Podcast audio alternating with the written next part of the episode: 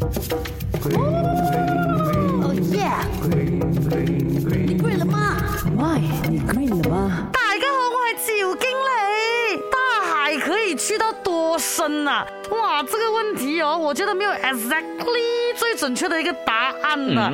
那 Let me tell you 了，海洋是非常大的，它大概占据了整个地球表面的七十一个 percent。海洋的平均深度呢是大概三千八百米左右，而人类啊只达到差不多五个 percent 的海域的底部罢了，可以说是绝大部分的海底人类是完全没有看过的。